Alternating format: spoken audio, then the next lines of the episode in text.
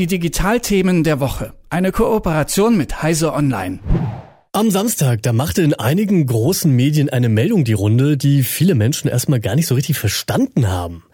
Es ging und geht darum, dass der über sechs Meter große Hauptspiegel des James Webb Weltraumteleskops nun vollständig ausgefahren ist. Habe ich gelesen, habe ich zur Kenntnis genommen, aber wie viele andere auch konnte ich überhaupt nicht würdigen, was für eine wirklich ja krasse Sache das ist und Falls ihr diese Meldung auch irgendwo gesehen habt und sie nicht richtig verstanden habt, dann hört jetzt mal genau zu, denn ich spreche jetzt mit Martin Holland von Heiße Online und der kann uns das alles ganz genau einschätzen. Guten Morgen, Martin. Guten Morgen. Du, Martin, mir hat ja eine Mail von dir quasi gereicht, in der du verschiedene Themen für unser Gespräch heute hier vorgeschlagen hast um zu merken, dass das für dich als technikbegeisterten Menschen ja wirklich eine großartige Sache ist. Und ich hoffe, dass du deine Faszination da jetzt mal mit uns allen teilen kannst, Martin. Warum ist diese Meldung, dass es da jetzt passiert ist, denn so besonders? Ähm, also die Sache ist tatsächlich, dass es so ein bisschen jetzt auch die Wartezeit war. Also das Teleskop ist schon kurz nach Weihnachten gestartet, aber, äh, und das werde ich ja gleich erklären, das war alles ganz schön kompliziert und komplex, das da im Weltraum aufzubauen. Und obwohl normalerweise der Start so schon das Kritischste ist, also Raketen ab und zu explodieren halt schon oder passiert irgendwas. Äh, und dieses Ding hat 10 Milliarden Dollar gekostet und das gibt's nur einmal. Also das war schon so der Moment, wo eigentlich normalerweise danach gesagt würde, jetzt passt das alles. Aber die Wochen danach waren super anstrengend und aufregend und so richtig aufatmen konnte man jetzt erst am, am Wochenende. Ähm, und deswegen konnte ich auch jetzt, also jetzt kann man erst so richtig diese Begeisterung zeigen, weil es vorher immer noch so ein bisschen das Gefühl war, ah, nicht, dass man zu früh das, das lobt und dann passiert noch irgendwas.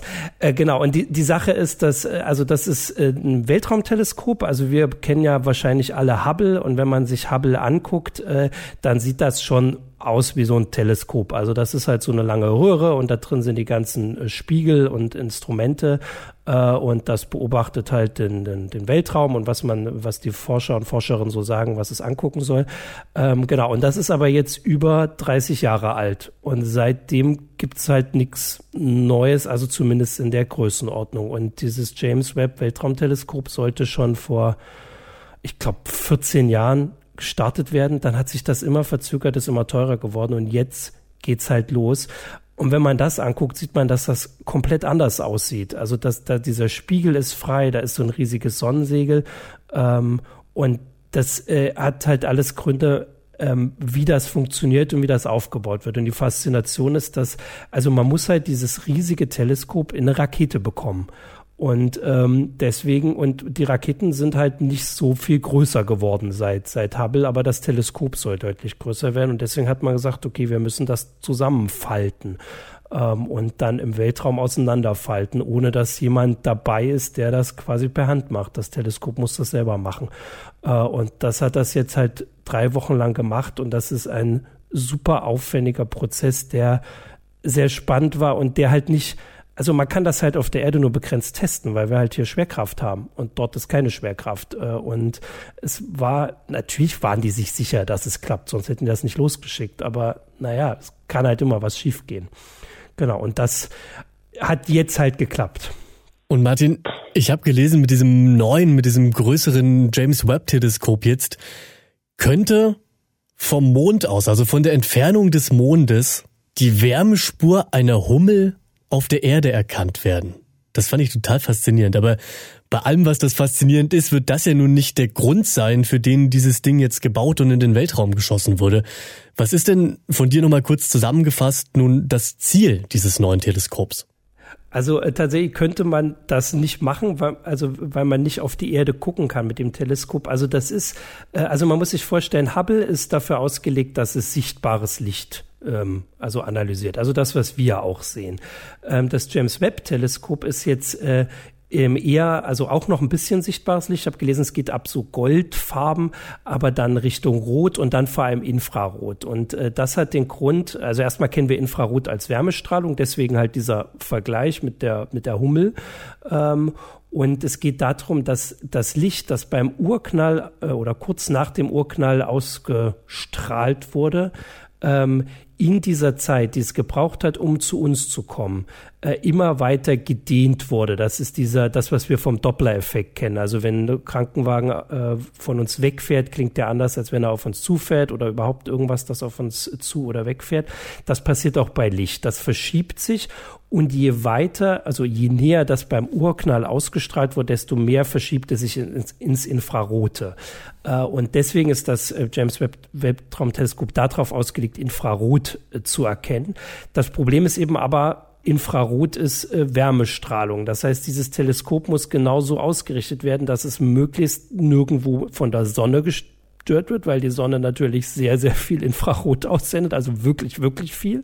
Aber auch die Erde und der Mond zum Beispiel müssen hinter dem Teleskop liegen und müssen durch eine ganz spezielle Folie komplett ausgeblendet werden, weil sonst, auch wenn das nur so seitlich wäre, wäre das viel zu, also das Teleskop würde aufgewärmt und dann äh, würde sich quasi nur selbst sehen. Also deswegen diese ganz komplizierte Konstruktion mit diesem Sonnensegel äh, und genau und deswegen auch diese Sache mit dem, äh, dass dass man halt Hummeln beobachten könnte. Also man will keine Hummeln beobachten, sondern man will beobachten, wie die ersten Sterne entstanden sind und die ersten Galaxien. Ähm, das ist das eine. Das ist natürlich spannend für die Grundlagenforschung, einfach zum Verständnis, warum, äh, also warum wir hier sind, wie, wie das alles äh, passiert ist am Anfang. Wir haben da nur Theorien. Aber äh, auch im Infraroten kann man natürlich äh, Sterne beobachten und zum Beispiel auch Planeten. Also wir, wir, wissen ja jetzt, dass es Planeten um andere Sonnen gibt. James Webb Weltraumteleskop kann die direkt angucken, weil die ja auch, wie, wie gesagt, wie die Erde auch so ein bisschen Wärme ausstrahlen. Und die Hoffnung ist, dass es vielleicht sogar erkennen könnte, ob es dort in der Atmosphäre ähm, Sauerstoff gibt zum Beispiel oder Kohlenstoffdioxid oder so Sachen, die halt darauf hinweisen, dass da jemand ein bisschen Klimawandel betreibt zum Beispiel. Auf dem Weg zum Erreichen dieser Ziele wurde jetzt eben auch der nächste Meilenstein erreicht durch das Auffalten dieses letzten Spiegels. Aber ist das Teleskop damit jetzt schon fertig einsatzbereit und wir können bald mit den ersten Aufnahmen rechnen oder dauert das doch einen Moment noch? Das ist ein Ja, aber. Also es ist tatsächlich so weit fertig, dass äh, ich würde sagen, bei der NASA und bei der ESA, die auch beteiligt ist und auch in, in Kanada, ähm, die Sektkorken schon geknallt haben, weil das Teleskop ist jetzt so aufgefaltet, dass es so weit fertig ist. Ähm, natürlich, also muss man erstmal sagen, bei Hubble war es damals auch so, als Hubble äh, aufgebaut war und dann die ersten Fotos gemacht hat, hat man mitgekriegt, dass sie ein bisschen unscharf waren, weil dann da tatsächlich ein Spiegel nicht ganz richtig hergestellt worden war.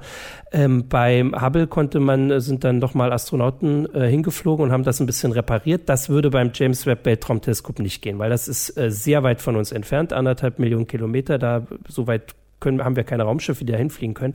Also das heißt, wenn bei der Technik, sage ich mal, also geschludert wurde oder wenn da doch noch ein Fehler passiert wurde, könnte man das nicht reparieren. Aber wir gehen mal davon aus, dass das geklappt hat. Das Teleskop ist aufgebaut, fliegt jetzt noch zu seinem Einsatzort. Das dauert noch, äh, ich glaube, zwei Wochen. Dann kommt es da an äh, und dann wird es ausgerichtet, aufgebaut.